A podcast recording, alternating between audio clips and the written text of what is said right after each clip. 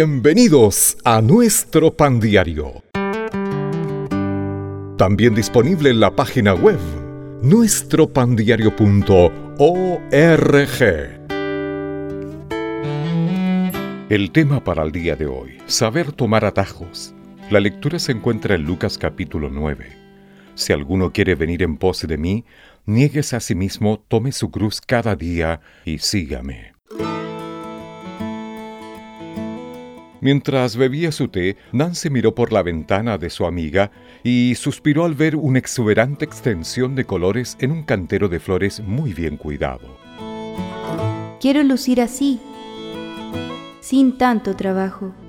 Algunos atajos están bien, incluso son prácticos. Otros hacen que nuestro espíritu entre en cortocircuito y nos insensibilizan. Queremos romances sin comprometernos con alguien tan distinto de nosotros. Queremos grandeza sin los riesgos y el fracaso necesarios en la vida real. Deseamos agradar a Dios, pero no si nos resulta inconveniente. Jesús aclaró que no hay atajos para evitar la decisión difícil de consagrarle nuestra vida. Le advirtió a un posible discípulo, ninguno que poniendo su mano en el arado mira hacia atrás es apto para el reino de Dios. Seguir a Cristo requiere que alteremos radicalmente nuestras lealtades.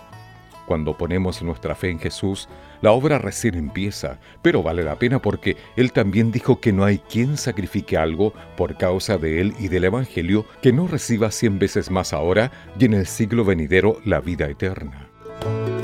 Seguir a Cristo es difícil, pero Él nos ha dado su Espíritu y la recompensa de una vida plena ahora y siempre.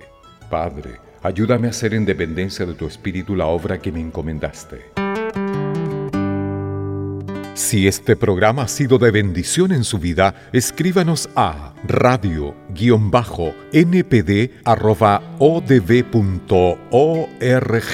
Hasta un próximo capítulo.